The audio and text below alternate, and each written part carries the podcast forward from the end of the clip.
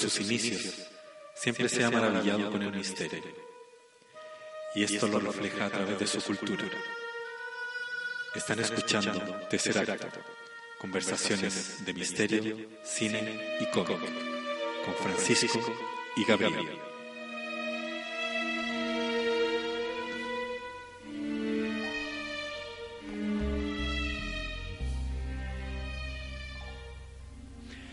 Bienvenidos queridos amigos a un capítulo más de Tercer Acto, conversaciones de misterio, cine y cómic. Les habla Pancho y a mi lado se encuentra mi gran amigo. Gabriel, ¿qué tal? ¿Cómo estamos? Bien, Gabriel? bien, bien. Capítulo 9, por fin. Sí. Es como... Se viene el final de temporada. ¿En serio? ¿Se viene Sí, el final de Se temporada? viene el final de temporada. ¿Qué? ¿Pero este, este es el final de temporada? No, el próximo. No. El capítulo 10 se compra un ciclo de tercer acto. Pero esta es, es- es tu narrativa Westworld de... de hay, hay que hacerte caso. eh, eh, la narrativa de Ford, de Pancho. Hay que cumplir ciclo en todo. po. Sí, ah, mira. Buena, buen fin de temporada. Fin o sea, temporada. este es el penúltimo capítulo. Claro, penúltimo capítulo de la temporada. Qué buena. Y se Que- viene una... ¿Firmamos ya contrato con...? Estamos en conversaciones. Ah, ya, estamos en ya, conversaciones, y- pero yo soy optimista. Yo creo que se viene una segunda temporada de tercer acto. Qué buena, buena. Así que ya puede revisar eh, los capítulos para atrás. Los que- capítulos anteriores, ¿cachai? Y en todas las plataformas: YouTube, SoundCloud, Mixcloud, Evox. Sí. Algunos decían eh, por YouTube, "O- oye, no hay una plataforma donde solamente lo puedo escuchar porque cachó que YouTube Claro. de repente lo cerrá y en el celu no funciona. Bueno, está Evox, Está Evox, está SoundCloud. Mixcloud, yo creo que el, el mejorcito. Sí, Mixcloud es una buena plataforma Evox también, también, sí. pero es un poco tonta la aplicación. Mm, Es como sí. un poco fea. Pero ahí tienen para Sí, su gusto, así como que si no le funciona una, tienen otras plataformas para Sí. escucharnos. Así que muchas gracias a la gente que, que escucha, que deja comentarios. Estamos que- tremendamente agradecidos de toda la gente que nos comenta, que nos escucha y que nos y que nos dice, estamos esperando el próximo capítulo. Sí, deberíamos hacer un quizá un, un regalito para el capítulo final. no Ah, un- algún concurso, mira, buena idea. Sí, Sí, regalar algo, estaría bueno. sí, estaría bueno. Para devolver un poco la, Claro. la mano, así sí, que... absolutamente. Sí, qué buena. Bueno, amigazo, estamos acá en un capítulo ah, dedicado a los yokai. Sí, el- la intro ya me hizo una... Sí. una Nos dio una idea de me lo que se idea viene. de que son los yokai. Es como una mitología japonesa. Claro, los yokai básicamente son una mito- mitología que tiene que ver con lo que son como los monstruos o fantasmas japoneses, que vienen del folclore japonés. Claro. Que como la mayoría del folclore en, en todas las partes del mundo es como muy de campo. Claro, si nos metimos en mitología chilena, ¿por qué no irnos Claro, sí. al, al otro lado del mundo? Si y- hablamos del tetu- tetué Del- y, del- claro. y hablamos del el- el cuero, Claro, el, ¿por qué el no- cabeza de chancho. ¿Por qué no hacer una comparación con lo que pasa en Japón, por ejemplo, que es Claro, una sí. mitología tan tan rica? incluso como eh, mucho más antigua que la que la, que la mitología Claro. como del campo chileno hay muchos como derivaciones y, y monstruos yokai o fantasmas Aparte, igual igual somos medio otaku, hay que decir. sí, el- sí hay que reconocerlo Y, y- y, bueno, y los otaku más brígidos, Claro. eh, no y se más estrictos, claro. ya son...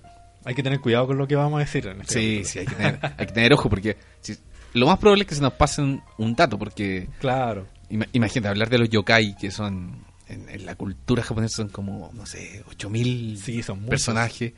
Eh, claramente se nos van a quedar fuera varios, pero bueno, ahí están ustedes para que. Y claro y tiene que los yokai tienen que ver mucho con la idiosincrasia del pueblo japonés porque eh, por lo general son como eh, fantasmas de un asesinato que, que tuvo ciertas características. Y esas características como que hacen nacer a un yokai. Claro, ¿sí? Entonces, eh, como que habla mucho del como de- el pasado criminal o, o de la codicia del, Claro, del, del hombre. Tiene mucho que ver como, no sé, es casi como, como poner en, en- en, eh, como en el tablero los pecados capitales de la, de la sociedad. claro. Es que, claro, si uno piensa también en eh, cómo nacen los mitos, también de alguna forma son, eh, no sé, po, situaciones extremas que vive el ser humano Claro. o situaciones que no comprende, que le tiene que dar un significado eh, mitológico, ¿cachai? Para, no, lo hablamos en los mitos chilenos, no sé, por el trauco, por El ejemplo. trauco, sí. ¿Cachai? O claro, tiene que ver el con... Caleuche que con se llevó este barco y desapareció y murieron. No Claro, sé, como que tiene que ver con la sociedad y cómo, y cómo, cómo se relacionan entre ellos y, y- y eso lo refleja la mitología. Sí, o sea, en, en general la mitología es como... Ujú. y, y los japoneses como que están muy conectados con la naturaleza también. Como Sí. que al ser una isla yo creo que tenía Claro. eh, una conexión con la naturaleza hasta el día de hoy, a pesar de ser un, un país del primer mundo. eh, lo- los tipos siguen creyendo eh, así como estrictamente en, en mitología. eh, hay altares, las casas... Sí, el- la cultura japonesa hasta el día de hoy, a pesar de lo muy occidentalizado y tecnologizado que se ha puesto, sigue manteniendo ciertas tradiciones Mm. en cuanto como a, al- al- a- a estas como creencias de muchos dioses. Claro. En donde eh, cada ser tiene como un alma y que es muy budista eso. Sí. Entonces, Claro. eh, como que, no sé, el, hay una parte de los yokai que tiene que ver con los objetos.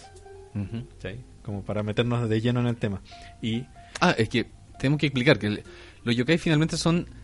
pueden ser seres eh, mezclados con animales, Claro. mezclados con seres humanos, pueden ser objetos mezclados con. son desde monstruos, demonios, fantasmas Claro. y eh, seres mitológicos. Pero ojo, que existen también los yurei, que son los espíritus, Los espíritus, eh, claro. que son eh, derechamente humanos.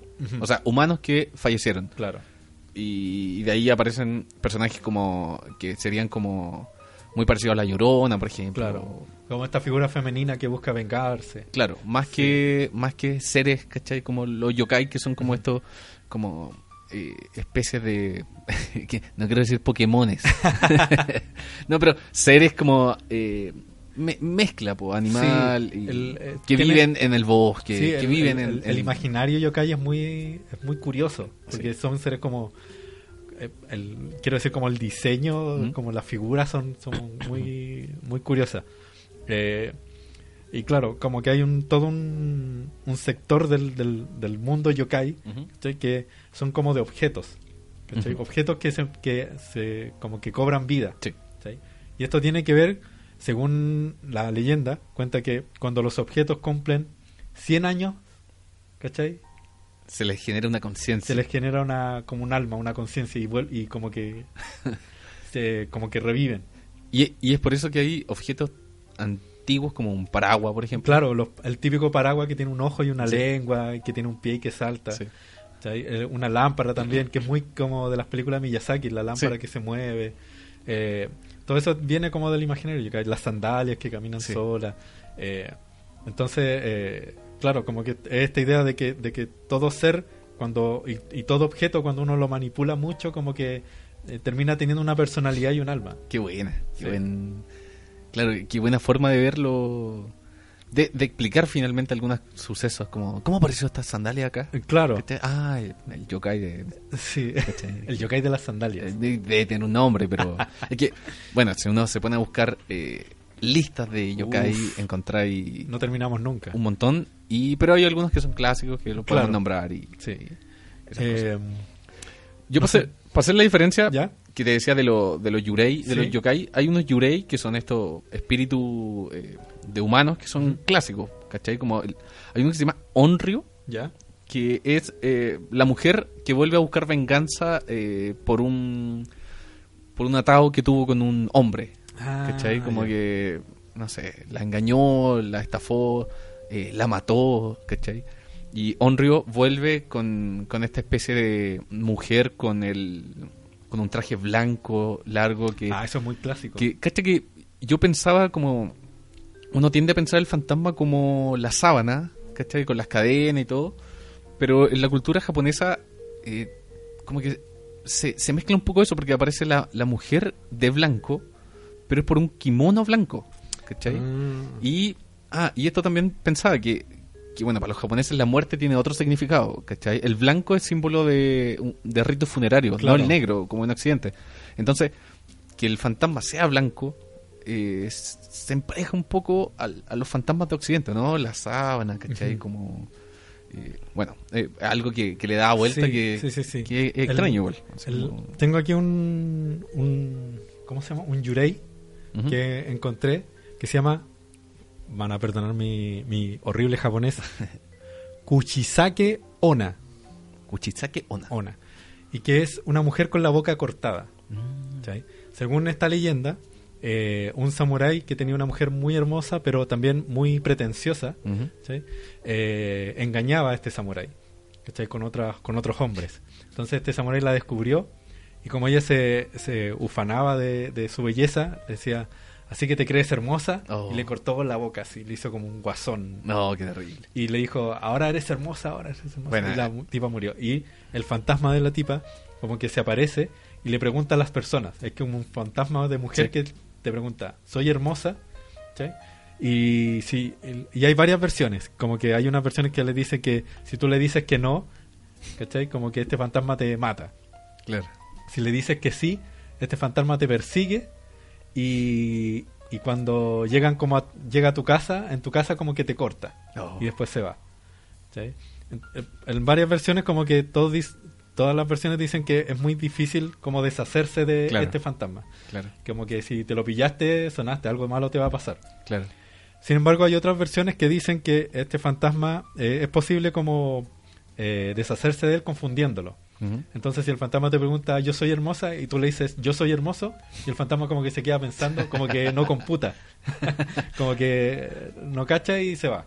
Oh, qué Sí. bueno. Es como una de las formas de deshacerse de este Kuchisake Ona. Es que eh, eso yo, yo hacía la comparación de los yokai con los yurai, que los yurai, por lo generalmente, como son más humanos, eh, siempre son malos. Porque en los yokai encontráis eh, seres que, que te ayudan, por ejemplo, Claro. que ayudan eh, a, a que la siembra vaya mejor, te ayudan a que la casa vaya mejor. Claro. Como hay yokai también traviesos y hay yokai más poderosos que los seres humanos, que son más malvados. Más malvados, claro. Pero los yurai, por lo general, siempre son malos. Y- Claro, porque tiene que ver con esto de que, de que como son espíritus que no alcanzaron a llegar como a- al cielo, porque quedaron con una muerte muy Es traumática. como y que- alma en pena. Almas eh, en pena, claro. Entonces, como que siempre hay un hilo de maldad en- o de o Sí. cosas oscuras en las historias de por qué murieron. Y, y- y porque son seres humanos igual. Claro. O sea, seres humanos. Fueron seres humanos. Que, que- que no, no, que no hay nada, no hay nada peor que un ser humano. finalmente. Eh, claro. Existe el ubume, que sería eh, como la llorona, en, Ah, que es la, es la mujer que, que perdió sus hijos. Mm. ¿cachai? Es un tema recurrente como en las mitologías. Sí, la mujer que, que está embarazada y perdió a su hijo o, o que está con su hijo y, y se le murió, ¿cachai? Como, entonces vuelve como lamentándose siempre, como... Y, y- y bueno, es lo mismo que la llorona, ¿cachai? Se te aparece y ¿dónde está mi hijo? Y, Ah, y te ¿cachai? pregunta por los hijos. Y una mujer eh, que, que también de blanco que está eh, angustiadísima Mm. buscando, buscando su hijo. El- es como un, es como lo que hablábamos de los arquetipos que tienen las sociedades que se van repitiendo en distintas lo culturas. hablamos en capítulos pasados. Como que, el, como que la idea de, de, de perder un hijo es tan terrible que Sí. ah, como que se manifiesta a través de la mitología y de estos relatos fantásticos. Claro. A través de como de personajes como La Llorona o lo que me estabais comentando, que es como eh, muy similar. Mira, y de hecho, eh, bueno, Japón al ser un- una isla, existen también los Funayurei, que serían los espíritus que mueren en el mar. Ah, ya. ¿cachai? Sí, sí, sí. Entonces, en Chiloé también aparecen Claro. varios mitos que son como de pescadores. Por ejemplo, los Funayurei eh, se, se- a- le aparecen a los pescadores y les piden eh, una cuchara, un cucharón. Un cucharón, Un cucharón para revolver la sopa. Claro. Oye, tiene un cucharón que... Qué raro Y- igual que se te aparezca alguien y te vea un cucharón. y, y le, le pide el cucharón y si el pescador le pasa el cucharón, eh, e- estos funayurei multiplican el cucharón y todos empiezan a echarle agua a la embarcación hasta que la hunden. wow. ¿Cachai? Entonces, claro, ahí es por- lo que decía al principio que los mitos finalmente son explicaciones a situaciones Claro. trágicas, situaciones inexplicables. eh, no volvieron, no sé, pues no volvieron tal pescadores y a los funayurei se los Fuera llevaron, encontrado y le, y le entró agua al bote. Le Lo más extraño es que hasta el día de hoy tú veías en Japón pescadores que andan con un cucharón en, en la punta del barco y el cucharón tiene un hoyo, Ah, pero qué genial. ¿cachai? Y claro, se te, se te aparece este espíritu, ahí? le pasas el Cucharón con el hoyo. y te salváis, ¿cachai? Entonces, eh, eh, Qué maravilloso. eh, es, es rarísimo cómo los japoneses hasta el día de hoy tienen altares Claro. para, para que los espíritus los cuiden. Por ejemplo, hay otros que se llaman eh, Sachiki Warachi. ¿Ya? Sachiki Warachi son espíritus de eh, niños, niños que murieron. Ah, ya. Y por lo general siempre son representados como niñas. Eso es muy extraño. Siempre son femeninos los fantasmas. Casi, casi siempre son... Existen, por ejemplo, Funayurei hombres, pero generalmente siempre son mujeres. Ya. Y que tienen la habilidad de transformarse en, no sé, mujeres muy lindas y a la vez mujeres muy feas, ¿cachai? Como ancianas. Claro. como- Sí. Bueno, y los Sachiki Warachi son, son niños que fallecieron de formas terribles y que se dice que son niños que están en tu familia que alguna, alguna vez en tu cadena, árbol genealógico, fallecieron. Ya. Entonces, Quedaron ahí. claro, y entonces eh, cuidan a su propia familia y tú tenías el deber de hacerle un, un altar.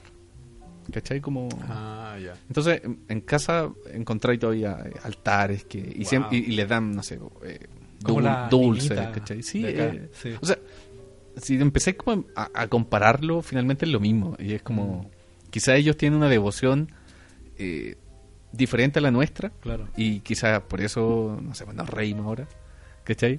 Pero, pero es, es- es raro, porque si nosotros mantuviéramos todavía los mitos chilotes, por ejemplo, Claro. los mitos, bueno, de todo Chile, como, no sé, el, el diablo, por ejemplo, Ujú. que hablábamos en el capítulo de Sí, los mitos de chilenos, chilenos. ¿cachai? Como que si lo creyéramos así fielmente, seríamos igual, har- haríamos un altar para que el diablo no se aparezca, no sé, Claro. pues, pondríamos unos ajos en la... no Pero, sé. pero yo creo que el- yo creo que las cosas eh, no creo que las sociedades cambien tanto. Yo creo que el- como que se van reemplazando por otras cosas. ¿Cachai? Ah, Porque, sí, por sí. ejemplo, a, a lo mejor ya no hay tanta animita, ¿cachai? Pero, por ejemplo, lo que hacen los ciclistas. Mm, Cuando un ciclista como que muere atropellado, le ponen una bicicleta blanca con adorno. Es el mismo ejercicio al final. Y sé, sé que yo, yo lo pensaba el otro día con... Bueno, en el capítulo de la ciencia ficción hablamos Ajá. de que van cambiando, es lo mismo, pero van cambiando la... Claro, en se van el- actualizando. Claro, el otro día pensaba, y lo hablamos en un capítulo, que la imagen del reptil siempre es malo y se repite en toda Sí, la... O la eh, serpiente. Y la serpiente, ¿cierto? Sí. Entonces, yo digo, actualmente sigue estando presente el reptil por todas estas teorías de reptilianos, por ejemplo. y, ¿Y qué es lo más mal? O sea, lo- cuando tú te metías a YouTube y buscáis teorías de reptilianos, ¿qué te dicen? Eh, Bush es reptiliano, Claro. Piñera eh, se le ve el cierre porque es reptiliano, eh, Donald Trump es reptiliano. Entonces, ¿qué es lo mal lo malvado de nuestra sociedad? Claro. Son los políticos con poder, ¿cachai? Claro. ¿Y qué hacemos nosotros? Lo Empezamos al, al- a los reptilianos, que ahora antiguamente podría haber sido el, el dragón que aparece y, y genera tormenta y la cosecha se echa a perder. Eh, actualmente hablamos de los reptilianos, que son los políticos, que son los únicos que no hacen daño, ¿cachai? Como... Entonces Sí, se van actualizando, los- yo, y yo pienso, no sé, en un... Ponle 500 años a futuro, van a mirar para atrás y van a decir, igual como no- nosotros miramos, no sé, para las culturas aztecas y que Claro. piensan, no sé, pues en el reptil o, o no sé, pues, bueno, en las culturas... Sí, por lo- en los lo- mapuches, por lo- ejemplo, sí, los hablamos, animales mitológicos decir, y todo. mira, el ser humano creía que los políticos eran reptiles. ¿Cachai? Como- Van a- me imagino que van a pensar Sí. eso, ¿cachai? Porque, ¿qué pruebas hay actualmente? Como... solo, solo videos del Salfate. Entonces, pareciera que seguimos poniéndole, eh, seguimos usando Sí, los mismos los- estereotipos los mismos sin darnos cuenta, ¿cachai? Sí, absolutamente. Con las cosas que tenemos actualmente. ¿Qué tenemos actualmente? A Dross en YouTube hablando de, de reptilianos, ¿cachai? Como, y es una forma de hacer cultura finalmente. Claro.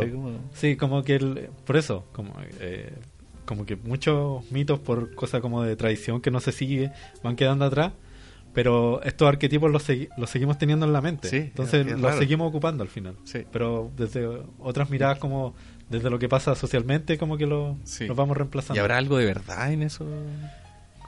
Eh, es que al final, ¿qué es la verdad? Ah, Yo he escuchado una historia muy... Es que me acordé de una historia muy rarísima de, Sí, de de lo- reptilianos, pero... lo podemos dejar para otro capítulo de Tesseract. Especial Cuando- reptiliano. Especial, especial reptiliano, claro. Mira, tengo, al- con lo que me hablaste de los espíritus niños protectores de casa, tengo algo que es parecido, que se llaman Itotsume Koso, que son niños de un solo ojo, Mm. del folclore japonés. Aparecen como, son, estos son más yokai. Parecen como niños de corta edad que es semejante a un, a un monje budista y que tienen un, un solo ojo. Y son como duendes de hogar. Ah, mira. Algunos son traviesos y otros son como eh, más pacíficos. Claro. Y se aparecen, por lo general, eh, en casas que son silenciosas. O, a gente que, o se le aparece a gente que disfruta mucho del silencio. Sí. Qué bueno. Entonces, eh, para, como para que no entren en la casa, se dejan cestas de bambú. Y eso... Cestas eh, de bambú. Cestas de bambú lo- los ahuyentan. Claro. ¿sí? Qué bueno. Y hay, bueno, como decíamos, hay, hay varios como monstruos yokai que son como diseños muy curiosos. Hay uno que se llama Obajirome, Ujú. que tiene como un ojo de buey detrás de la cabeza y en vez de manos tiene como un puro dedo con una uña, con una garra. Buah. Es muy raro. Pero son, son, son muy gráficos los, Sí. ¿cachai? O sea, e- esta ilustración, hace un rato estábamos viendo un listado que tenemos eh, gigante de ilustraciones antiguas, eh, y, o sea, que son grabados, yo creo, en esa época. claro, ¿no? como deben ser como silografía, en- Sí. grabado en madera. Claro. Y bueno, es- nos estábamos yendo a una volada más pictórica, hablando Claro. de los espacios que ocupan, como que el espacio en los japoneses eh, es tan fundamental como los detalles, ¿cachai? Claro. Y las ilustraciones que hay de los yokai son increíbles. Sí, claro, yo creo que eh, trataban como de, de representar un poco lo grotesco, Claro. ¿cachai? Eh, representando como a, a- a- a los yokai como. ¿cachai? como que eh, en ese sentido los, los japoneses son muy expertos, así como representar muy bien lo Sí. que nos causa repulsión. Sí.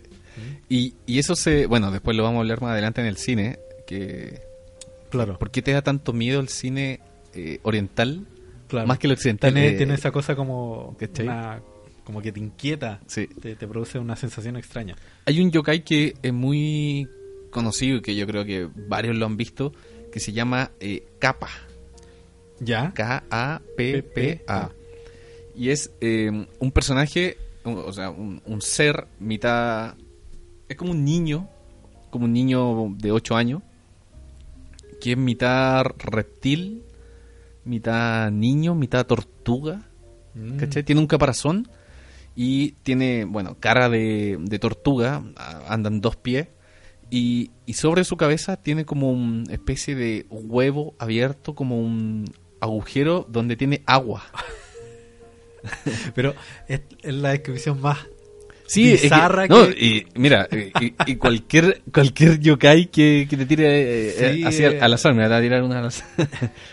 Eh, bueno, ya no, pero todos los Mira, yokai yo, son sí, muy- yo ahora me acuerdo de uno que, que vi también que era, que era una especie como de mangosta mangosta. que, que tiene como unas tenazas Ah, sí. y que pero que vuela. Y, y era un yokai que solamente se dedicaba a cortar la malla que impedía a los mosquitos entrar a las casas. Eso no más hacía. Era súper específico Oye, el yokai. Eh, voy a profundizar en el capa, Ya, sí, pero el ¿te parece si vamos en un, tema? Sí, dale. Eh, Eh, dale con un tema. Sí, mira. Elegí un tema de, de una de mis bandas favoritas.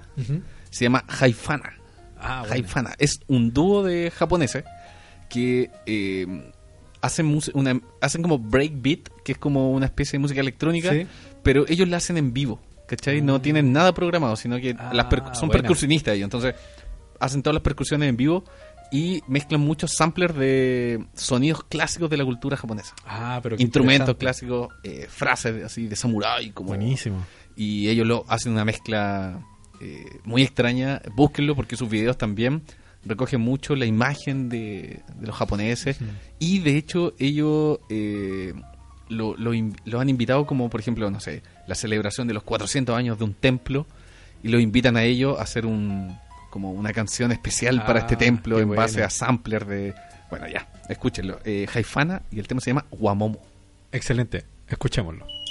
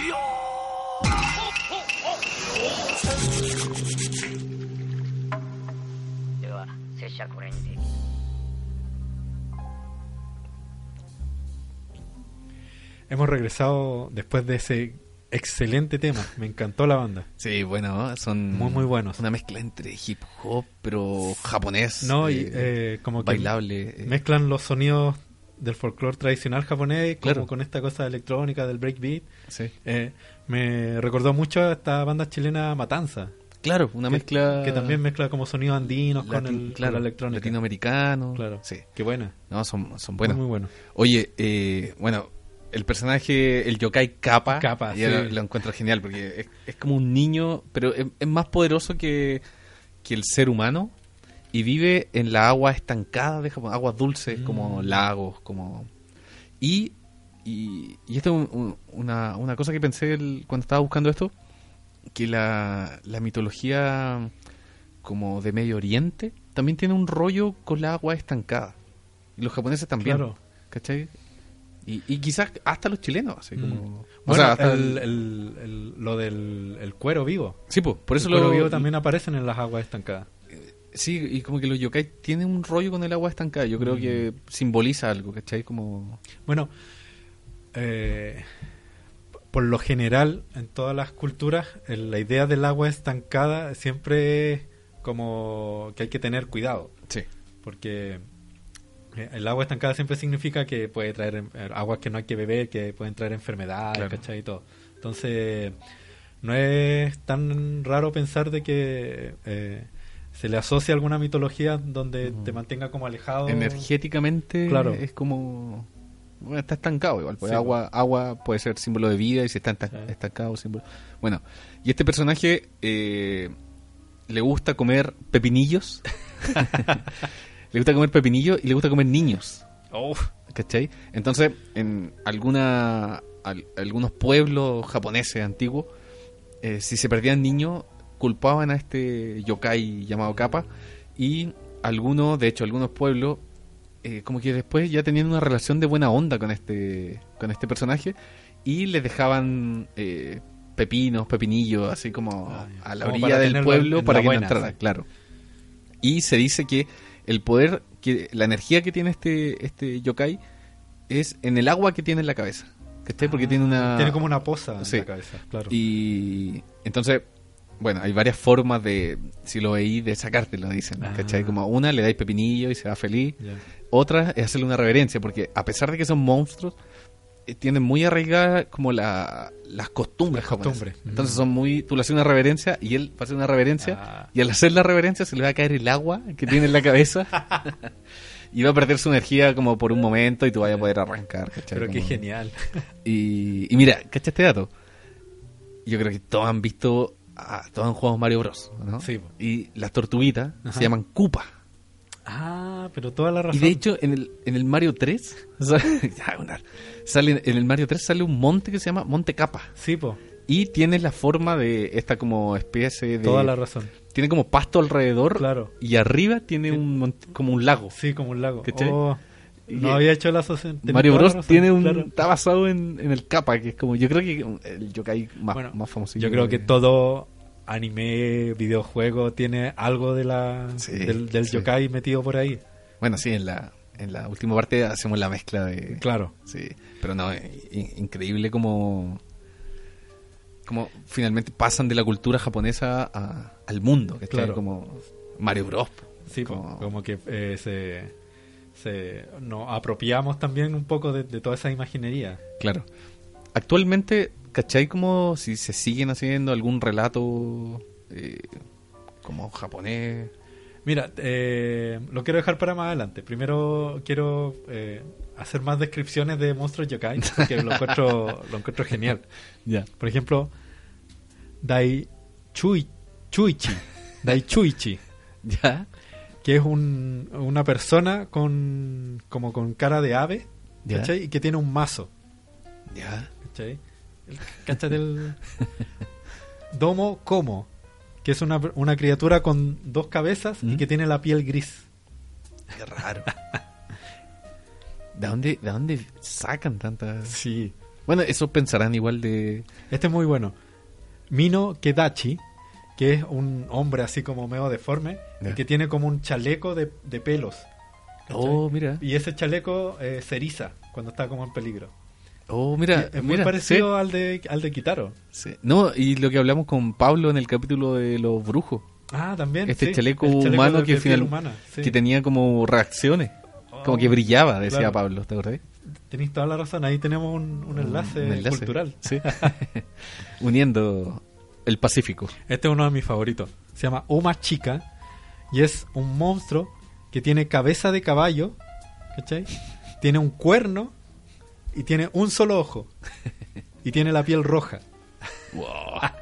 Pero lo más divertido es que algunos son muy inofensivos, como que... Claro, sí. y unos son más terribles, ¿cachai? Pero- Algunos son como más protectores de ciertas partes de la Claro. naturaleza o del bosque. Como decías tú, algunos como que cuidan la siembra. El que cortaba la malla de, de mosquita, ese, Sí. ese es mi favorito.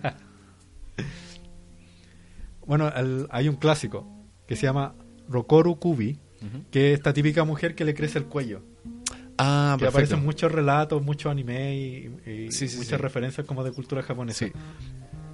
Y por lo general a este yokai se le puede ver junto con un espíritu de, un- de como con cuerpo de perro. Mm, ¿cachai? Que, son- que es como otra área de los yokai que son como espíritus de animales. Está el zorro. Ah, está el claro. perro. Hay como, hay como hay animales... también. Hay animales que son consi- considerados yokai. Claro. En- y está, claro, po, el zorro, el gato... Eh, hay otra especie de zorro que no me acuerdo el nombre, pero dicen que tienen como poderes que también podrían... Claro. ¿Cachai? Como... Como eh, protectores del- de los Mm, bosques. Sí. El- este también es otro de mis favoritos. Uchi Oni, que es un monstruo del mar, ¿cachai? Y que tiene la cabeza de vaca, ¿cachai? El cuerpo de una araña gigante Ya. y las pinzas de una, de un, de un- como de un cangrejo. Ya, pero... pero oye, ya, pero sean al chancho con la... Pero, Lo más divertido es que es que hay bueno hay varios libros que son enciclopedias yokai Sí. que uno puede encontrar en librería eh, unas mejores que otras pero pero son interesantes ver las ilustraciones porque Son uno- geniales. tú me decís una cabeza de vaca cuerpo ¿cachai? De araña. pero están ilustradas Sí. y eso yo lo encuentro Sí, increíble no, y son alucinantes, o sea, eh, como la imaginación para como mezclar cosas que nos resultan como grotescas. Claro, y todo muy eh, muy cercano a la naturaleza. Miyazaki, Claro. por ejemplo, eh, se basa mucho en, en, en- en toda esta cultura yokai y Claro. no sé, po. bueno, yokai eh, es también conocido ese término como Mononoke y la Claro. princesa Mononoke eh, La princesa aparecen- Mononoke aparecen como varios yokai que son estos espíritus del bosque, que son estas Sí, personificaciones de animales. Sí.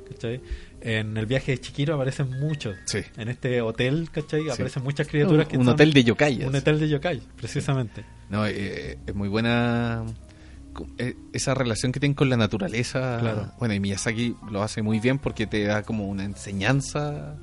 Te dice como... Y, y por lo general, como que en, en las películas de Miyazaki muestran como el lado más benevolente de los yokai. Mm. Como que los yokai por lo general no son no son malos. Sí, po, ¿cachai? Como que actúan, si actúan mal es por, como por defensa propia, claro. ¿cachai? O eh, para defenderse. Pero por lo general como que son buena onda, Sí. ¿cachai? Como que si no te metís con ellos, como que ellos te dejan tranquilo. Claro, tiene contacto con los seres humanos de... Y eso es como muy budista, así como vive y deja vivir. Claro, claro.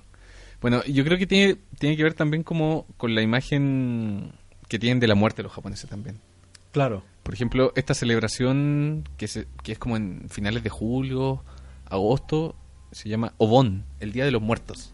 Ah, no tenía idea que tenían un día los muertos los Son, japoneses. son tres días Ya. que se supone que los espíritus tienen contacto con los seres humanos. Mm. ¿Cachai? Y, y lo más divertido es que tienen que ser tres días como de... Tienen que andar con buen ánimo. Ah, ya, ¿Cachai? no podía andar así como con... No voy a andar como pateando la perra porque Claro. si vienen un espíritu a verte, te tienen que ver con, con un... como con una actitud buena onda. Y, y bueno, y los ritos japoneses acerca de la muerte son increíbles. Sí, así como, no, no sé, po, te, te entierran con un objeto que para ti era preciado, ¿cachai? Claro. Te entierran con seis monedas, ¿cachai? Todo muy relacionado con, con el budismo y con, y con ver la muerte como un, un paso, más que se te acabó la vida, esa visión occidental que tiene como se te acabó la vida, ahora estás en un cementerio, ¿cachai? ellos son ven como un paso más allá. Eh, Entonces lo celebran. sí, es como muy, cultura- muy como sí. mexicano, así como. Sí, la cultura japonesa es muy espiritualista. Claro. Como que yo creo que hasta el día de hoy la mayoría como que no pone en duda que existe un alma y que existe un espíritu que Claro. Se va del cuerpo. Creen como en la reencarnación. las reencarnaciones, claro. Como- Sí. no, Eh, es, es están eh, también, ahora me acordé de, lo- de los oni, que son los clásicos demonios que vemos como con un cuerno Ah, y con una piel de tigre, Claro. ¿cachai? Como cavernícolas. Sí, ¿verdad? Y Muy- tienen un, un mazo de hierro por lo general. Y ese mazo de hierro en la cultura japonesa es muy significante porque termina siendo casi como algo coloquial. Entonces Mm. cuando alguien tiene o algo alguien triunfa gracias a un armenículo o algún objeto, Ujú. le dicen que es un oni con mazo de hierro. Ah, O sea, mira. el mazo de hierro significa como una herramienta de poder que te que te ayuda para lograr algo, Claro. Como Thor. como Thor. Qué buena. Mira, eh, te voy a tirar otro. Sí quiero quiero Tira- tirarme otro. Tírate uno de tus favoritos, así ya. Es como una tómbola esto, Mira, como que hay cabeza, uno- de, cabeza de tigre con sí. cuerpo, una tómbola. así. Claro, como armar ar- Sí. arme su yokai. Sí. Hay uno que es una, es una cruza entre algo que viene desde, el- desde los ingleses y que terminó siendo parte de la cultura japonesa. Eh, recordemos que Hong Kong y Japón tuvieron mucha influencia por, por, por la conquista y por la expansión del Claro. imperialismo británico con, con Inglaterra. Hay uno que se llama Bugbear, incluso está el nombre en inglés. claro. y cáchate esto, son, es un ojo que se mueve en las sombras. Wow. ¿Cachai? Uno de los monstruos más misteriosos que existen y es el extraño y bizarro Bugbear que siendo una sombra, per- eh, esta parece ser un ojo gigantesco que tiene varios tentáculos. Que culminan los, cada tentáculo culmina en un ojo también. Qué creativos. Y se mimetiza con la oscuridad. ¿Cachai? Y, eh, cuando te persigue está ahí frito, así como que no tenía escapatoria, te va a Oh. matar. Y Eso- y- y eso viene de Inglaterra, ¿cachai? Y termina siendo un yokai japonés. Sí, eso está. Eso, eso te iba a decir, como que. Aunque se mezclen las cosas, igual tienen un tinte japonés.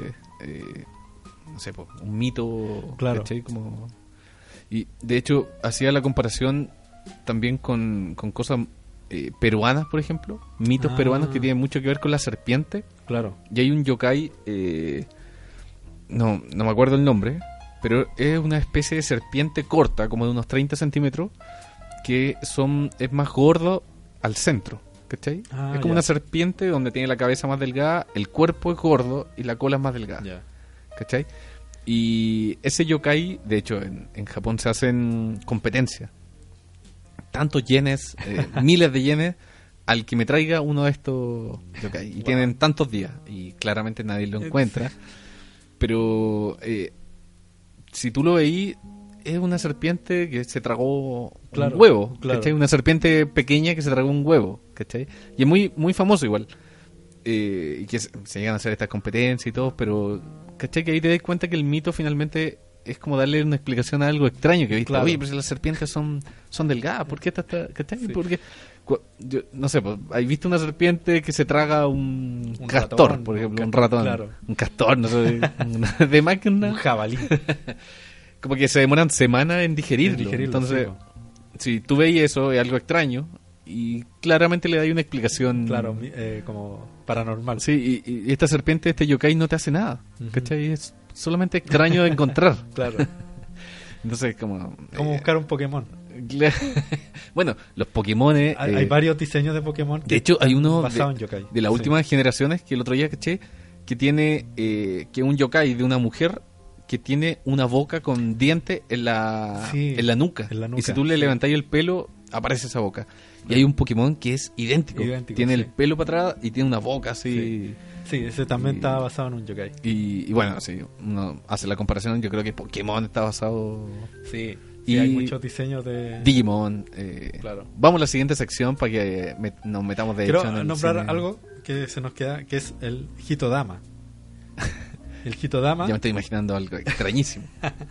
No, en realidad no es tan extraño, pero es súper fundamental porque lo que hablábamos antes de, lo, del- de esta cosa muy espiritual que tiene la cultura japonesa o, y la cultura oriental en general, los hitodamas son estas como luces, como de fuego que, que, que representan como el alma. Sí, sí, sí. ¿Cachai? Sí. Lo que hablábamos en un capítulo anterior de los fuegos fatuos. Sí, ¿Cachai? Que, que son estas luces que aparecen en los cementerios claro, y que ahí... ahí... y que, claro, estas luces que representan como el, el alma y que eh, se ven en muchas películas y animes japoneses. Y el mito dice que eh, es un alma que está buscando el camino Mm. y que si tú la sigues, como que el alma se va a la tierra y se queda ahí. Ah, Sí. mira. Y esto se enlaza siempre con, lo- con las cosas de los fuegos fatuos, que son estas luces que aparecen en los cementerios antiguamente cuando los cementerios como que no eran tan regulados y tú enterrabas ahí como en la tierra nomás la Claro. persona. Eh, estas luces se producían a través de los gases que emitían los cadáveres cuando, Ah, se, claro. cuando se entraban en putrefacción. Entonces, el, el gas, que es un gas eh, flamable, como Sí. que prendía luces. Claro. ¿cachai? Entonces, esto se le denominó como fuego fatuo y empezó como la mitología y todo. Claro. Y en Japón pasa exactamente lo mismo. Y claro, es como muy Es como un gas, lógico un- que, que la luz después como que baje a la tierra ¿no? y Sí, desaparezca. es como un, claro, gas incandescente Claro, tóxico, Que, tóxico. que sale como del cuerpo eh, que cuático, ¿no? Sí. Como, eh, bueno, haciendo como las reflexiones, como finalmente eh, las cosas que aparecen en la mitología japonesa, como las que aparecen acá, se emparejan un poco.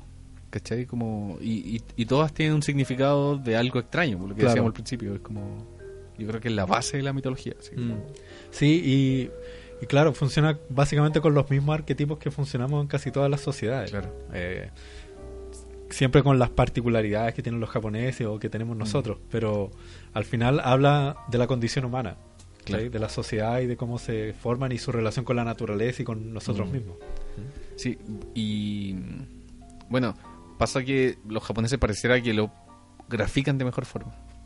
Claro, hay, ¿Cachai? hay Porque- una cosa, claro, como que la cultura japonesa tiene algo como gráfico que es que es súper rico. Es que, Entonces, claro, en ese sentido, claro, como que... quizás descubrieron el papel antes y, Sí, sí, y absolutamente. la tinta y eso era un formato más fácil para dibujar, no claro, sé. como que nosotros es más como el relato oral, como es- estar Claro. contando cosas, Claro. pero como que los japoneses como que lo dibujan y lo, y lo plasman en- Sí. en, pintura. Quizás tenían los materiales, Sí, tenían tinta china. claro. el dato malo. Oye, ¿te parece vamos a otro tema? Sí, ahora vamos con el tema. Ya. Yo- tú con El, elegí un tema que me encanta de uno de mis compositores favoritos que es John Zorn. Y este tema lo que hace John Zorn es juntar dos estilos musicales súper distintos y los fusiona en uno solo y funciona pero perfecto. Ahí, va- ahí lo van a escuchar. Mira, ¿sí? lo, lo que estábamos hablando recién. Sí. Que estoy como... El- este tema se llama Shaolin Bossa. Ahí va.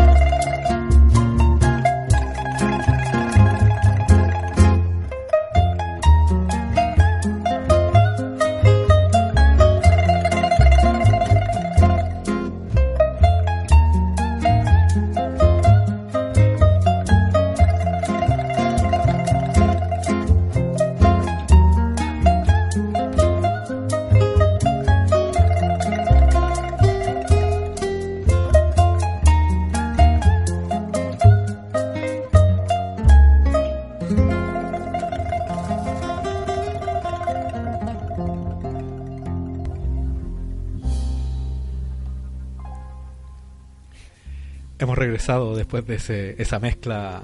Qué buena. buena. Música oriental y bossa nova brasileño. Sí, eh, oye, mientras lo escuchábamos era eh, el chica de Ipanema mezclado claro, con... mezclado con guitarra, con- esa guitarra tradicional del folclore japonés. Sí, qué buena. ¿Cómo se le ocurrió eso? De haber tenido un... Es un genio.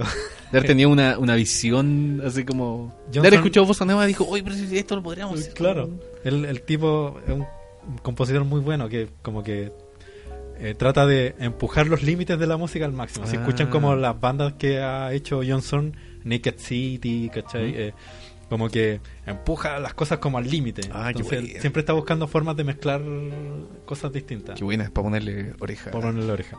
Qué buena. Continuamos con los yokai. Con los yokai que... Cada vez más... ¿Ya tenía uno ya que viste así o, o ya lo damos por cerrar? No, eh, quiero ahora quiero eh, hablar como un poco lo que pasa en el cine.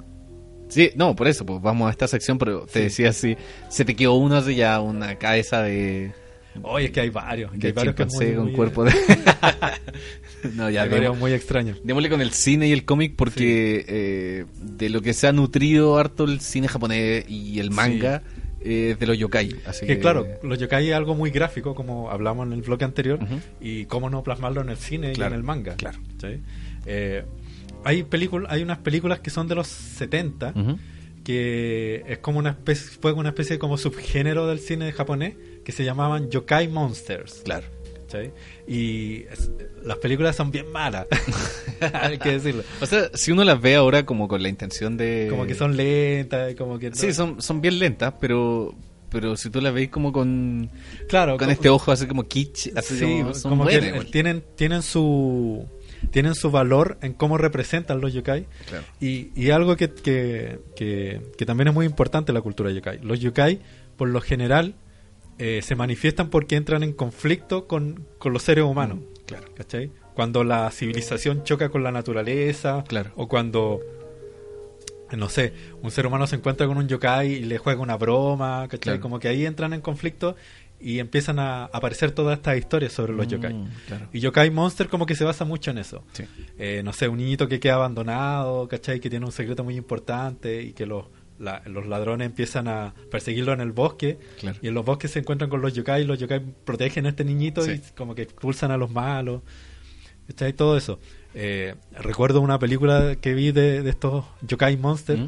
en donde eh, como que era un tipo muy rico eh, del pueblo que tenía un hijo que era como medio, medio tontito, medio retra- retrasado mental y el, este este cabro como que eh, era como que le encantaban los paraguas coleccionaba Ah, paraguas y los dibujaba ¿cachai? Y, todo.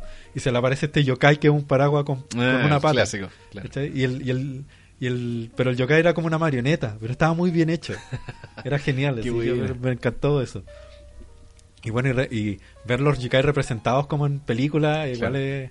es súper atractivo Sí, po. No, y, y yo creo que para la época, los 60, Sí, po. ver toda esta mitología de haber sido mortal. yo creo que era sea, como cine fantástico japonés Sí, po. Bueno, hay muchas también de estas películas de la novia del cabello blanco, ¿cachai? Ah. Como muchas cosas del, del- de que mezclan como el arte marcial con, Claro. con la mitología japonesa. Sí, Eh, eh, hay, hay mucho de eso. claro. Qué buena. Qué buena. Hay una película muy buena que se llama Onibaba, que es de Genial. 1964. Maravillosa película en blanco y negro. Muy buena esa película. muy muy buena que trata sobre una gran guerra que hubo en Japón en donde eh, muchas personas quedaron como viviendo a la intemperie, ¿cachai? Como en, en Mm. choza. Es como la, la, la época de, de las guerras feudales de, Japón, así como... claro, cuando ya el- como el- el- la idea feudal empezó como a, a decaer Sí. y los samuráis eran mercenarios, Sí. ¿cachai? Empezó a quedar la escoba en Japón. Ronin, Los Ronin, claro. que eran mercenarios, porque Sí, o- trabajaban por plata. Y también por plata. simples matones que andaban con una espada y andaban Sí. matando gente. Y bueno, y hay, hay que pensar también que, que las peleas no eran no eran con pistola, eran No, pues eran espadas. espada, enfrentamiento. Sí. Entonces, eh, no sé, pues, cadáveres en los ríos, En los te ríos, encontraba claro. ahí. Y Esta claro, película pasa un poco en ese ambiente. Sí, como que y muestra un poco el- como una historia de codicia, de traiciones, en donde eh, lo que hablábamos antes, como que estas historias dan pie para que eh, se generen eh, relatos para, eh, sobrenaturales, Sí, po, ¿cachai? sí. de ver demonios, ¿cachai? Y todo. Y eh, claro, a uno de los personajes se le aparece como un samurái demonio, Sí, ¿cachai? Que, que tenía una máscara que tenía una maldición. Claro. Que, claro, la, la película es. Está la. Está la mamá. O sea, está la mamá que su hijo fue a la guerra. Claro. Y está la esposa del hijo. Claro. Que viven, claro, en la pobreza. Una choza súper precaria. Sí. Y, y vuelve como el amigo del, del esposo hijo. Claro. Y les dice, ¿sabes qué? Eh, lo mataron, ya Sí. este loco no va a volver.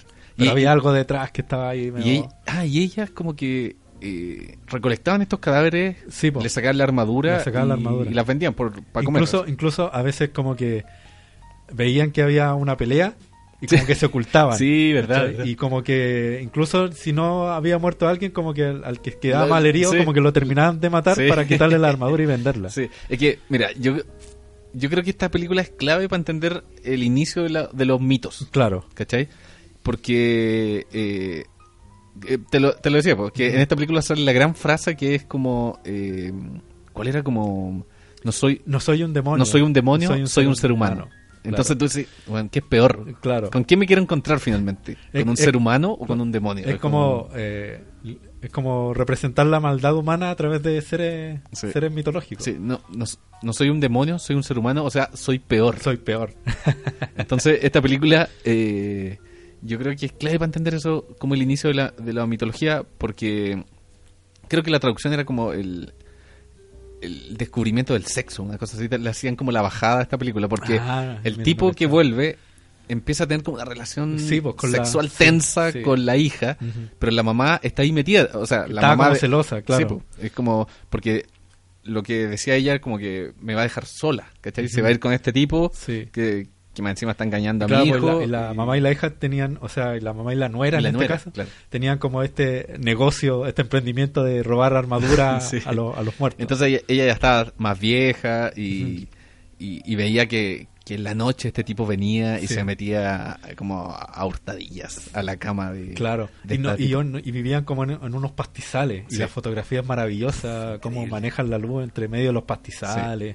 No, es realmente una película maravillosa. Sí, pues. Entonces eh, ella se pone la máscara pues para asustar, para al- asustar para que el al- loco el loco venía en la noche y creía que se le aparecía un demonio que Claro. era ella con la máscara de y sale con un kimono blanco Sí. increíble y, y claro po, y- imagínate ahí parte el mito él podría haber dicho después, oye sé que hay un demonio que está en los pastizales que no deja cruzar en la noche Claro, ahí tenía, Y- ya- y ahí ella tenía un yokai. un yokai nuevo. Sí. un, un demonio con cuerpo de mujer, Sí, de vieja, claro, de sí. anciana, con, ¿cachai? Y por eso yo creo que, que, Sí, po. que es peor, el ser humano, yo creo, Claro. en ese caso. Por eso, es como la- es como nosotros representamos nuestras propias Mm. características, Sí. ¿cachai? Lo bueno y lo malo también. Claro. ¿Ah? La, la parte buena de cuidar la Mm. naturaleza, de, de sembrar los campos, la parte mala de la codicia y el rencor. Claro. ¿cachai? Van expresados. Es como un poco lo que hizo el expresionismo alemán. ¿cachai? Por ejemplo, eh, la Nosferatu de 1920, ¿cachai? en vez de eh, retratar al vampiro como un ser elegante, lo retrata como un monstruo. Ah, ¿cachai? Y, lo- y esa maldad la externaliza. claro. Entonces, básicamente, eso son los yokai, externalizar lo bueno y lo malo que tienen las sociedades. Claro. Y eso está muy bien representado en Onibaba, Sí. ¿cachai? Con una máscara de demonio, Sí. en donde, eh, ¿cuál es la verdadera cara? ¿cachai? Sí, sí, La verdadera cara es la máscara, es la maldad que sale hacia afuera. sí. Oh, qué buena. El- hay otra gran película del maestro del cine, que es Akira Kurosawa, el Ay. dios del cine, que es... Se te el- salió lo grupo y ahí un perdón, perdón. que es la película Los sueños de Akira Kurosawa, que es una de las películas más conocidas. Genial. Y que aparecen eh, dos, son varias historias y en dos de- aparecen yokais. Sí. Hay una en donde eh, en el monte Fujiyama, creo que se llama, que hay una explosión nuclear Sí. y queda la escoba y todo. O sea, esta, esta película son pequeños relatos Relatos, que son De- supuestos sueños de Akira eran, Kurosawa. claro. Y eh, como que empieza a quedar la escoba y empieza el ser humano a mutar. ¿Y está dirigida por Kurosawa? Está dirigido por Kurosawa, todo. El, la producción, eh, bueno, ahí hay una historia mala que lo voy a contar. Ese, ese dato es muy bueno. Cuéntalo, cuéntalo. Ya. Mira, el Akira Kurosawa ya estaba medio retirado. Sí, porque eh, es más o menos actual la película. Sí, o sea, entre comillas, actual. El- hace como 10 como años. de los atrás. 80. Sí. 20, 30 años. Y bueno, eh, Akira Kurosawa ya estaba medio retirado del cine. Estaba viejito. Sí, estaba viejito. Y ya como que en Japón nadie le financiaba películas. Entonces, eh, el, eh, Hollywood estaba teniendo como un nuevo aire Con nuevos directores que eran Steven Spielberg, Francis Ford Coppola, eh, se me va uno, eh, Martin Scorsese, Scorsese, sí. eh, que estaban como renovando el cine hollywoodense. Eh, y ellos eran muy admiradores de Akira Kurosawa. Sí, po. Entonces como que le estaba yendo muy bien en Hollywood, tenía mucha plata y como que cacharon que Kurosawa ya no estaba haciendo más películas. Entonces van a Japón, se entrevistan con el maestro y le, y le dice, maestro queremos que siga haciendo películas, nosotros le Nosotros ponemos las lucas. Sí, nosotros le Haga lo que quiera. dinero, Claro. Y Kurosawa tenía este proyecto de estos sueños que quería como filmarlo. Y esta película está producida, si mal no recuerdo, por eh, Spielberg y por Scorsese. Claro. Y eh, en una de las historias que, que cuenta sobre un pintor japonés que se mete dentro de los Mm. cuadros de Vincent Van Gogh, Sí. el personaje de Van Gogh lo hace Martin Scorsese. Sí. Así que ahí pongan ojo. Es que igual está bien, porque era una forma de devolverle, Sí. devolverle la mano. O sea, Además que el- ellos se nutrieron mucho del cine de Kurosawa. mm, sí. Como que tú podís ver muchos elementos de, de- de- del cine de Kurosawa, iluminación, Sí. posiciones de cámara, que Spielberg lo ocupó, que incluso George Lucas lo ocupó, que Martin Scorsese lo ocupa también. Sí, no, esa película, la de lo. Esta, que son como tres versiones de un asesinato. Ah, eh, Rashomon. Rashomon. Eh, claro, pues tiene escenas que son. Bueno, eh, Lucas, George Lucas, hacen estas transiciones que pasan en Star Wars, ¿cachai? Como. eh, y uno ve esa película Rashomon y tiene. Tiene mucha influencia. Hay escenas de un bosque, el tipo corriendo en un bosque Oh, que dura Maravillosa. cinco minutos Sí. y que son eh, un manual de cómo estos directores después hicieron cine, ¿cachai? O sea- Scorsese eh, jugando con la cámara Sí. y es en base a lo que En hacía que Kurosawa. Absolutamente. Yo- imagínate Kurosawa eh, con los pocos recursos para hacer escenas tan complicadas en un bosque, yo creo, Sí. y pa- cada plano O sea, es como un manga esa, finalmente. ese- esa escena del bosque es maravillosa porque es una clase de cómo iluminar una escena Sí. en un bosque. Sí. pero maravillosa. Sí, maravillosa. increíble, en blanco y negro. y blanco y negro. Eh, los sueños de Akira Kurosawa Ah, en sí. color, eh, porque más actual. Y el- también el manejo del color en los Es sueños de Akira. Kurosawa es muy bueno. Muy bueno. Y en esta historia donde explota como esta central nuclear, eh, el, el ser humano empieza a mutar. Y empieza a mutar como yokais, como los Oni. Mm. Sí. Le empieza a salir un cuerno, empiezan como a, a tener un mazo, Sí. Es muy divertido. Y eh, como que el- el- eh, empiezan a ver como unos humos tóxicos y son Mm. humos de colores. Sí, Y es genial la composición de color que hace sí Kurosawa. increíble. Y otro de los yokai que aparece en los sueños de Kiro Kurosawa es un zorro. Que esto Esa no me acuerdo. que es el primero, del niñito que se va al bosque y ve como esta Mm, procesión de sí, zorros sí. que, que está que está ahí, que, que es como cuando pasa la lluvia en el bosque. Sí, sí, sí, sí. También eh, maravillosa. Me acuerdo de, de unas escenas como de como del florecimiento de, lo, de los cerezos. de los cerezos. Y también cada árbol, árbol era como una persona. es, una, es como una princesa, Sí. es como también muy mitológico, así Mm. como No, maravilloso. y, y es como un esca- unos escalones en un cerro con Sí. cada princesa y lo no, increíble. Increíble. Mi favorita sí es la de los soldados que vienen por el túnel. Ah, sí, también. Esa es mi favorita. Unos soldados que, Siguen al general después de haber muerto en la eran, guerra. eran espíritus, po, Sí, po. eran espíritus Sí, también. y aparecen por el túnel. Bueno, el, claro, los sueños tienen mucho que ver con la mitología también. Claro. Porque es como el inconsciente manifestándose de cierta forma. Sí. Hay uno de, un- de unos tipos que mueren en la nieve también, que es genial. Ahí aparece otro yokai, que es, que es la Ah, mujer de la nieve. razón. ¿verdad? Sí. Que es la, mu- la mujer de la nieve que... Que lo, que lo abraza, Lo abraza. Lo abraza para hacerlo dormir, entre comillas, porque claro. como que los mata. No, maravillosa escena también. Y como, y, se- y como que se resiste Sí. a los encantos de ella. Claro. Y logra sobrevivir y al abrir los ojos descubre que el refugio estaba a un metro, metro, sí, y, estaba súper cerca. y por la neblina no lo pudieron ver y Sí. murieron todos sus sus Compañeros abrazados por la mujer de la nieve. Oh, genial. Genial. Oye, ¿verdad? Casi- quizás casi todos tienen un... Deben ser, sí. Una todo- mitología. Una mitología detrás. Mira. Buena. Buenísima. Vuelven a los sueños de Kira Kuro- Los sueños de Kiro Kurosawa. Buena. Muy buena. Esta ya la nombramos. ya. Sí, el viaje de Chihiro y la princesa Mononoke de, Sí. de Miyazaki. El estudio Ghibli en general... Sí, trabaja mucho con la con, con las mitologías y con los diseños sobre todo. Sí. Sí, y bueno, Viaje de Chihiro, que es la escena del hotel, el hotel de yokais, así como... Que esta niña tiene que trabajar porque sus papás se convirtieron en cerdos Es cerdo, sí. y tiene que trabajar en un hotel de Claro, yokai. De yokais. Y- Como atendiendo a, a todos los monstruos y espíritus que se manifiestan ahí. Uno, uno más pesado que otro. Claro. Y es súper bueno porque es como una especie de Alicia en el País de las Maravillas, Claro, pero con la mitología japonesa. sí. ¿cachai? En donde como que todos los todos los, los personajes como que mutan a través de los yokai. Mm. Y la bruja que se transforma Sí. como en esta arpía que vuela. Sí, lo hablamos también en el hablamos de los brujos. El, el, el dios del río que llega como una serpiente sí. sucia y lo tienen que lavar. Oh, increíble. Una de las mejores partes ahí. Sí, increíble. Ahí, que tenía como una bicicleta Sí, que estaba atorada. que estaba como un tapón. Sí. Y, pff, se lo sacan así y sale la, la mugre. Oh, qué buena.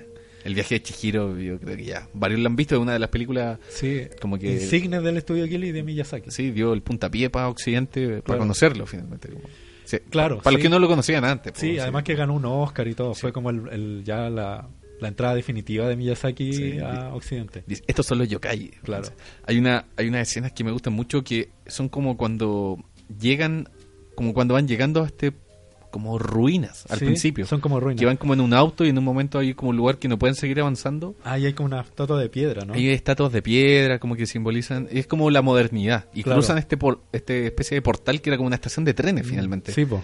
Y esa escena eh, te da como la sensación de estar en un lugar desolado, Claro. el viento que corre. Y, y- y es como, no sé, me imagino que en Japón hay lugares que, que llegáis y, Sí, y templos solamente hay naturaleza. Claro. ¿Cachai? Como... No, es increíble. Sí, no, una excelente película que Da vale la pena. en la guata, Sí. así como rara. Como...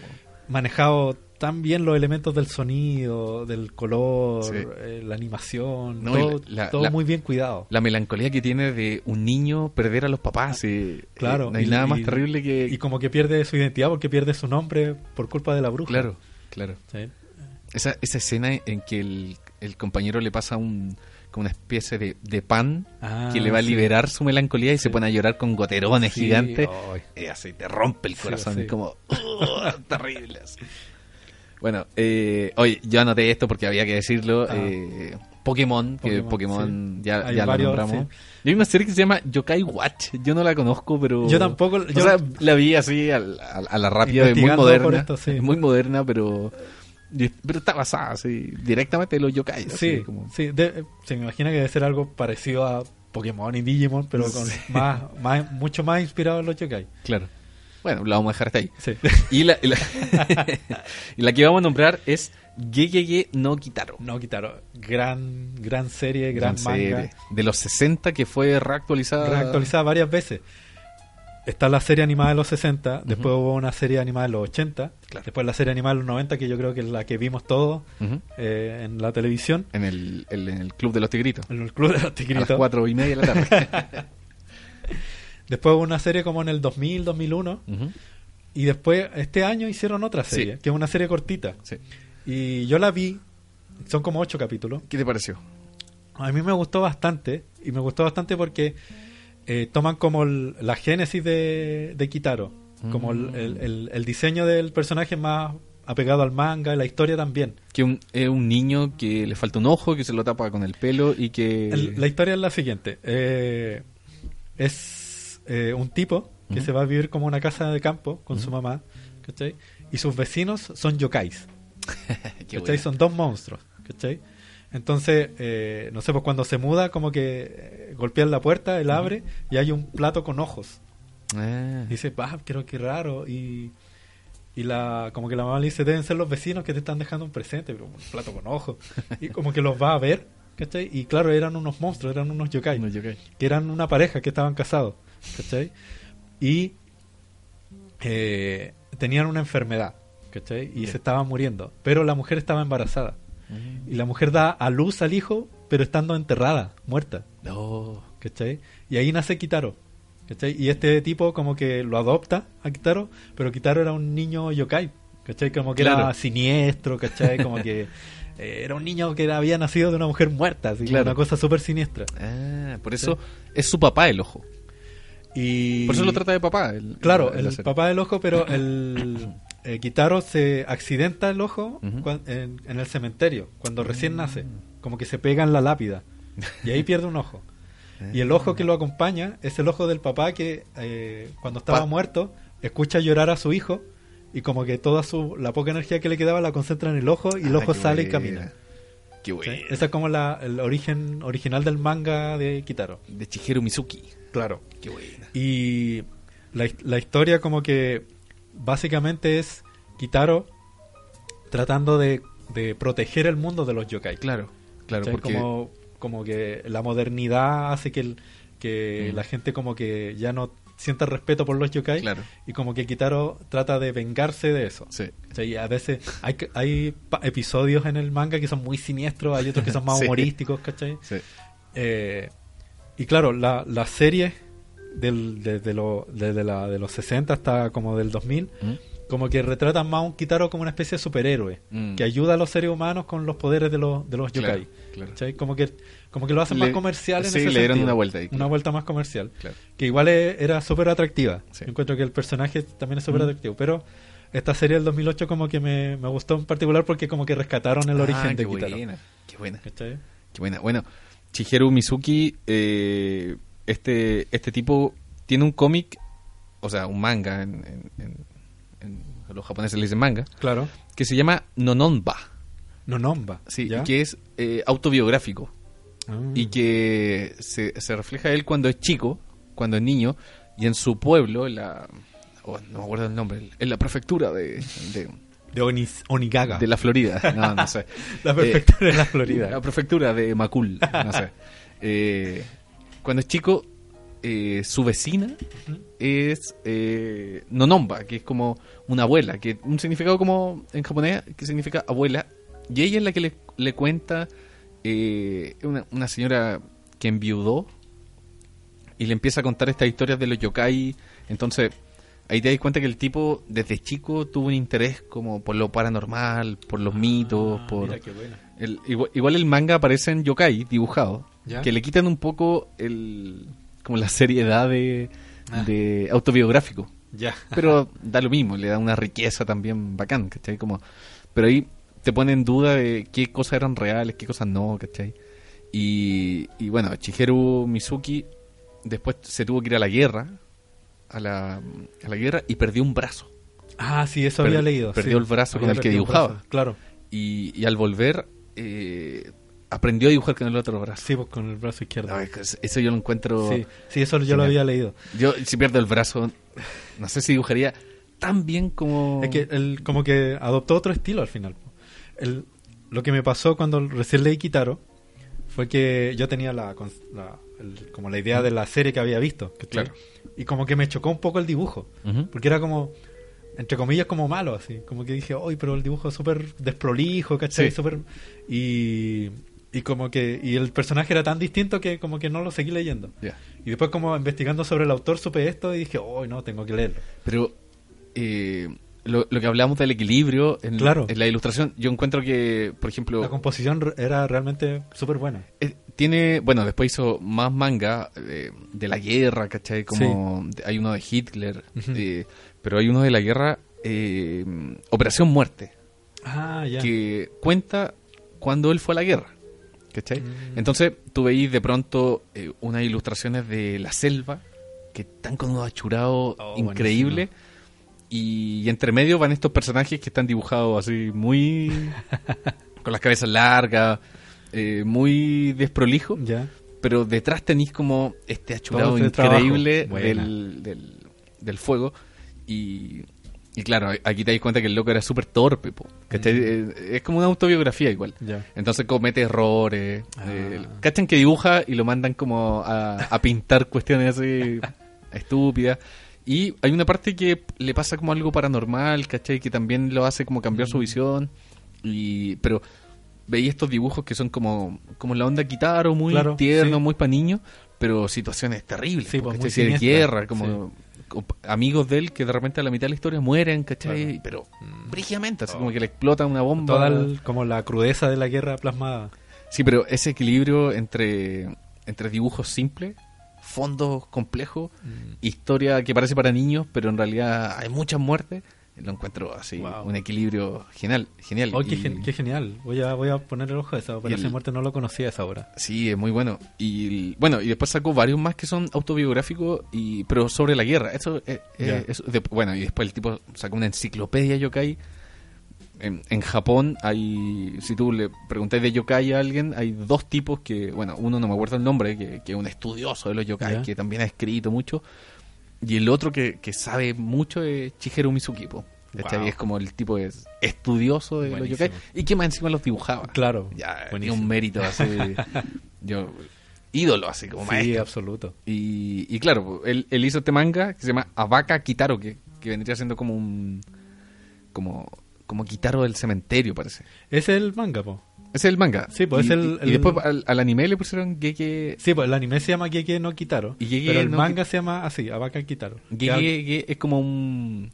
es como un ruido como para meter miedo, como lo de los fantasmas, Sí, parece. ¿no? él eh, hace referencia a cómo se ríe Ki- Kitaro. Ah. Ríe, Como una risa más siniestra. Sí, sí, parece Sí. que tiene como un, un simbolismo ahí. Claro. eh, un Pero claro, el manga originalmente se llama así porque nace en un cementerio, Kitaro. Claro, ahora me hace sentido. ¿Cachai? Yo no lo, no lo he leído. Eh, O sea, lo, eh, lo he leído a la rápida, pero no he cachado la historia. Sí, po. yo, bueno, ahí Que bueno, mira, ahí hicimos una conexión. Una de- conexión. De, 1959 el manga. sí, pues súper antiguo. Mira, qué buena.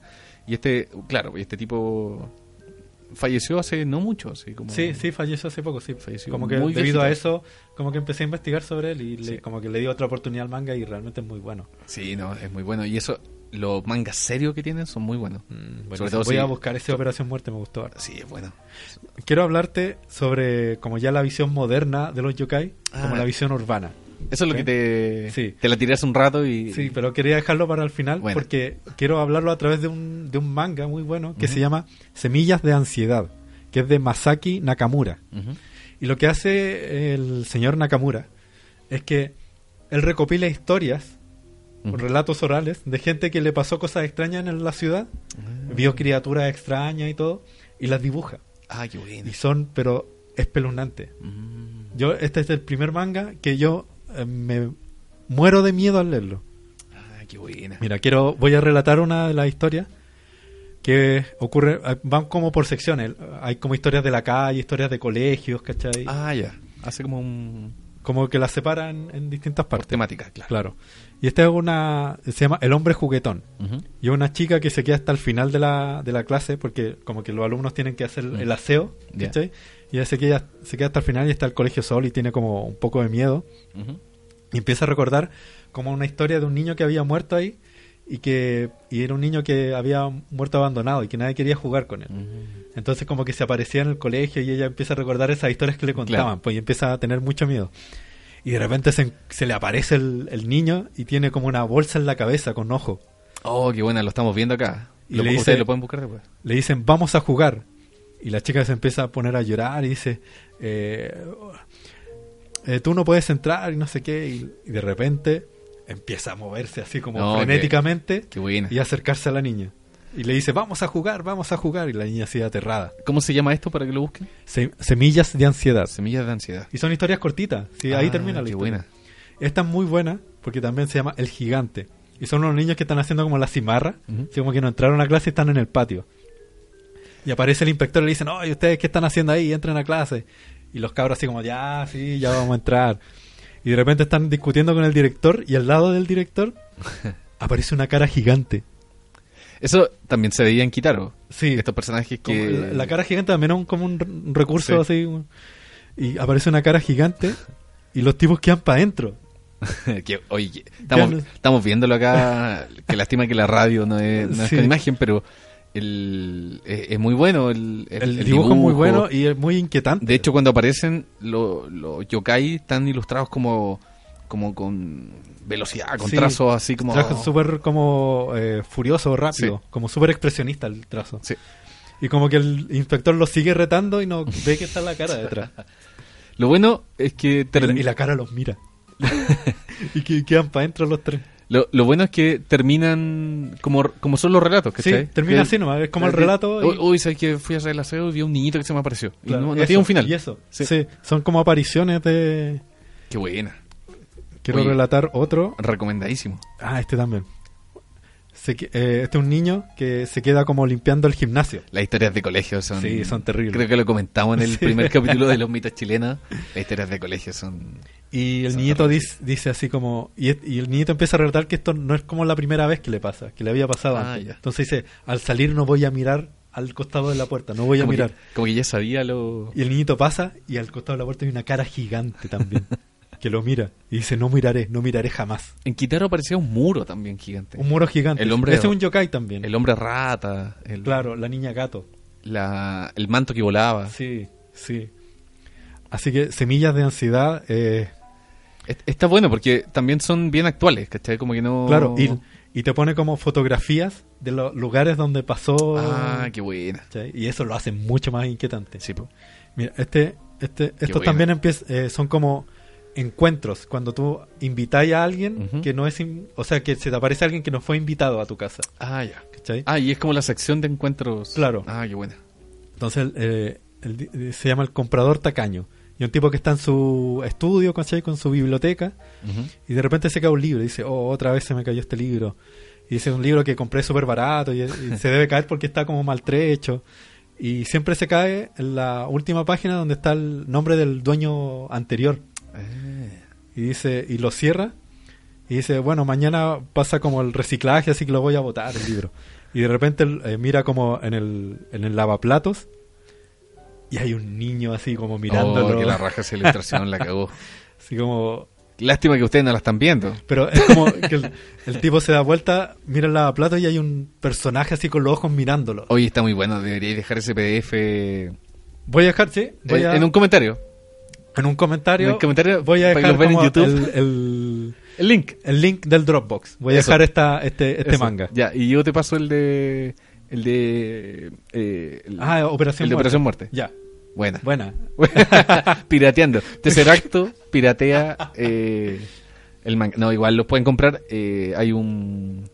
Yo he visto enciclopedias de yokai. Sí. en, por ejemplo, en la biblioteca El GAM encontré un par la otra vez. Y hay Ah, uno de. Shigeru Mizuki que eh, ese es hermoso. Oh, genial. Ilustrado por él. Sí. Que... Bueno, el- hay varias tiendas de cómic que yo he visto también algunos números del manga de Kitaro. Sí, es que lo sacaron como en seis tomos, parece. Claro, sí. Que son. Sí, edición como española. El, original, sí. El, bueno, Semilla de Ansiedad no sé si se encuentra acá, pero por eso vamos a dejar el link, porque Bueno. yo cre- igual es difícil de encontrar. Buena. Así que Y Eso. Fotocopia, lo anilláis. Lo Sí. Qué buena. así que bueno, eso, con esas imágenes perturbadoras, Sí, esas no, está, historias está muy bueno. perturbadoras. Tienen que dejar el link para que Sí. Hay- se, hay se uno- lleven un regalito. Quiero contar el último, porque realmente es espeluznante. Es, eh, también son como encuentros en ciudad, así como que ¿Mm? eh, está una chica como en su escritorio y está al lado de la ventana. Y por la ventana ve un niño que lo está saludando. ¿sí? Ya. Y la niña como que lo ve y lo saluda también. po. Y el niño empieza a crecer y empieza a alargarse Oh, y, y- y- y su cabeza se asoma por la ventana. Y era un niño fantasma. oh, qué buena. Hay, hay un autor que se me va de apellido. eh, ¿Cómo se llama? Como Hato Chihiro. Oh, no me acuerdo, pero su apellido es Hiro, Hino. ¿Ya? que hace esto es como manga de un vampiro que eran unos escolares eh, bueno no voy a tirar En el fin. dato porque se me va a pasar pero también es un maestro del terror eh, su, sus historias están basadas como en el teatro kabuki Ah, ya. son Genial. de un vampiro igual se escapa un poco no es yokai ¿cachai? por eso no lo anoté pero también maestro Bueno, eso es lo que en el lado como más Hitochi oscuro del, del yokai, como que eso es lo, lo que tiene, como esa cosa perturbadora. Mm. ¿cachai? Y, y bueno, y estos relatos también, que son como cosas que la gente le pasó en realidad, Sí. o, o cree que le pasó, y son realmente eso- espeluznantes. Sí, eso deben ser más interesantes. O sea, el manga ese que mostraste, Sí. que mo- se te- relatos de cómo se te aparece un yokai. Claro. Es genial. así como- Y claro, y son- no son como los yokai tradicionales, sino que son como yokai urbanos, Sí. como que son distintos. De la ciudad. De la como- ciudad. Qué buena. Así que eso. Bueno, te, compro te comprometes a dejar el Sí, link. me ahí. comprometo a dejar el Ya, link. Se van de Así regalito, que- de regalito pirata Claro. de tercer acto. Así que bueno, Eso de los relatos me recuerda a que lo invitamos eh, para, Por supuesto. para el capítulo de los relatos orales. Si quieren dejar un, un comentario de algo que le pasó, si usted vio un yokai, Claro. Si usted vio algo parecido a un yokai O o... a un brujo, a un tetué, o a- al, al cuero vivo. Si usted tiene una experiencia, lo, nos puede mandar eh, el contacto. Nosotros nos podemos contact- en contacto con usted. Claro, pueden y- como dejar o el comentario, pueden escribirnos al mail tesseractopodcast.gmail.com o mandarnos un audio también. Sí. Y nosotros lo vamos a estar recopilando. Ya para- tenemos varios recopilados, así sí, que... tenemos algunos que son realmente espeluznantes. Sí, así y los vamos a, a leer y a, a escuchar en el capítulo de los relatos orales Sí. muy pronto. Sí, muy pronto. Así que, bueno, espero hayan disfrutado esta conversación sobre los monstruos yokai. Eh, es. investiguen los autores, eh, investiguen las películas. Si se nos pasa uno, dejen el comentario. Sí, dejen el comentario porque también es un tema que estamos también recién investigando y que nos parece súper interesante. Claro. Y claro, pues, ya queda un capítulo para el final de temporada según Y la narrativa de, de Pancho. Se viene el final de temporada, capítulo 10, que es un buen número para cerrar, sí, está bien, está cerrar bien. el círculo. Y em, eso, nos vemos muy pronto, nos escuchamos en todas las plataformas. Así es. Y, ah, a- una mención, atentos a especiales que vamos a Ah, hacer sí. pronto. Es que la, la segunda temporada, Sí, si se viene logramos mucha- firmar, ya estamos en conversaciones, si logramos firmar la segunda temporada, se- 20th Century Fox. si logramos firmar, se, se vienen nuevas cosas que ya Nuevas estamos cosas, planeando sí. desde ya. Así que, Así que atentos y muchas gracias por escucharnos hasta el final. Soy Pancho. y mi nombre es Gabriel. Hasta la próxima. Hasta la próxima, nos vemos. Adiós.